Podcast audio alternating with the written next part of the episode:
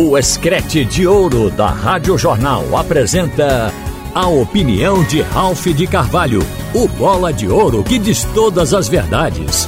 Ralph de Carvalho! Boa tarde, minha gente. Estou decepcionado com o corporativismo da arbitragem brasileira, onde o VAR deveria ser usado para corrigir o erro de campo e está sendo usado para encobrir os erros da arbitragem brasileira. No caso do pênalti do esporte sofrido por Gustavo Coutinho no jogo contra o Bahia, não só o VAR não chamou para corrigir o erro da árbitra Edna Alves, que é FIFA de São Paulo, como concordou salvando a árbitra. Agora, o árbitro do VAR, que foi Tiago Duarte de São Paulo, deu uma declaração de que revisou o lance, embora não tenha parado o jogo para isso, mas ele revisou o lance e concordou com a decisão de Edna Alves dentro de campo. Então deixou seguir. Agora, pior que isso foi a declaração da árbitra do jogo.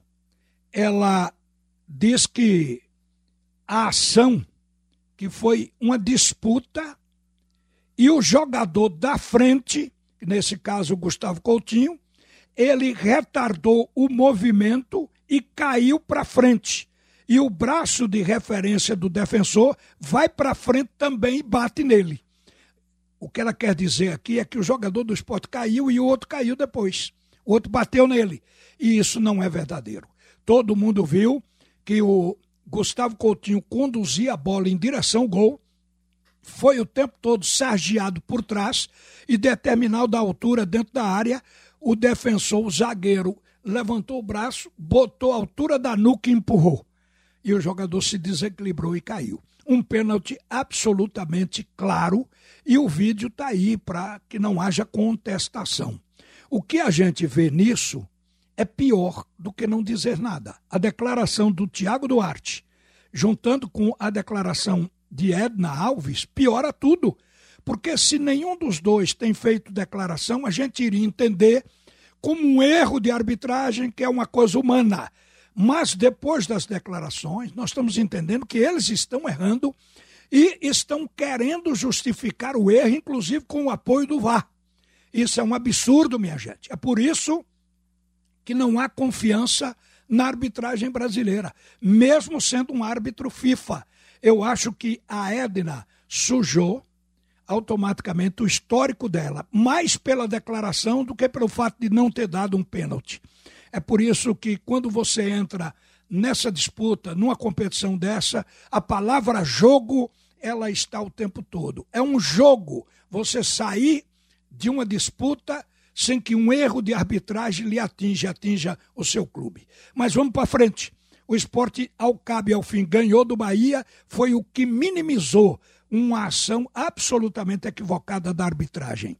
Gente, hoje, Vasco e Náutico, às 19 horas, em São Januário. É um jogo que está sendo visto como uma decisão especialmente para o Náutico, mas não é menos para o Vasco da Gama, porque o Vasco, apesar de que dentro de casa ele está com nove vitórias e cinco empates, é um time que, como mandante, está fazendo uma campanha muito boa, mas como visitante não está. Então o Vasco tem que dar tudo dentro de casa para conseguir os pontos. E, ultimamente, até por jogos fora de casa, o time do Vasco vem caindo e chegou a situação de ficar mantendo 45 pontos e isso tem apavorado o pessoal lá em, em São Januário. Então vai ser um jogo realmente emblemático. O Náutico precisa ganhar, porque a única forma é engrenar três partidas ou até quatro, se puder, para ter segurança na saída da zona do rebaixamento, o que significa evitar a queda. Então, para isso, o técnico Dado Cavalcante mudou o time. Semana passada, quando o Náutico ganhou a primeira desta série com dado, se dizia que time que ganha não se muda. Aí o Náutico ganhou o segundo jogo, mas mudando no segundo tempo com a entrada de Jean Carlos. Agora o dado vem com um time modificado. Essa tese de que time que ganha não se muda, isso já caiu. O time, se tem em casa jogadores que podem fazer crescer ainda mais para garantir as vitórias, ele tem que mudar. O futebol é uma mudança dia a dia, é uma mudança constante uma mudança procurando a perfeição, coisa difícil de se achar. Agora, o fato é que a escolha para montar o time que vai enfrentar o Vasco hoje agradou. Eu acho que o Dado Cavalcante não só escolheu os que estão jogando melhor neste momento do Náutico, como também escolheu um grupo experiente. Este é um jogo que precisa de experiência. É um jogo que tem um caráter de decisão para o Náutico. Então não pode ter jogador amarelando. E esses jogadores já são afeitos a disputas deste nível. O goleiro é novo, Jean. Mas olha, Vitor Ferraz, experiente, Maurício, João Paulo, Júnior Tavares, que tem uma larga história. No meio-campo, Souza, Jobson, Tomás e Jean Carlos. O ataque Everton, Brito e Giovanni. O Náutico vai num 4-4-2. Por que isso? Duas linhas já estão formadas, com três volantes jogando na frente dos dois zagueiros de área. Então o Náutico ele pode estar montando uma estratégia para um futebol reativo. Porque é bom lembrar que o Vasco da Gama vai para o segundo jogo com o Jorginho, mas Jorginho colocou esse time contra o Grêmio atacando no primeiro minuto.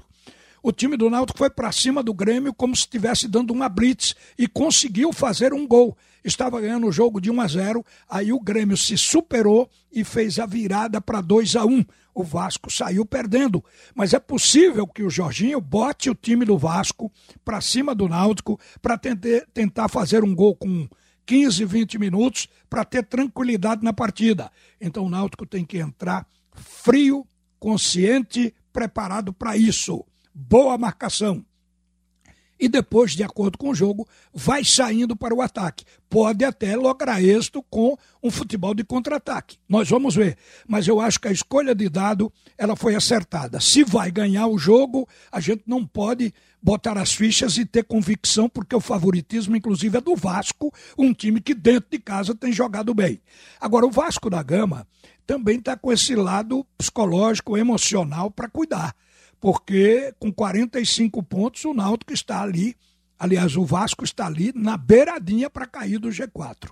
Vai ser uma grande partida, mas nós estamos apostando as fichas na possibilidade do Náutico trazer pelo menos um empate, que seria uma forma também de parar o Náutico e de que acrescentar alguma coisa no trabalho de saída da zona do rebaixamento. Uma boa tarde, minha gente. A seguir, Haroldo Costa comanda o segundo tempo do assunto é futebol. Você ouviu a opinião de Ralph de Carvalho, o bola de ouro que diz todas as verdades.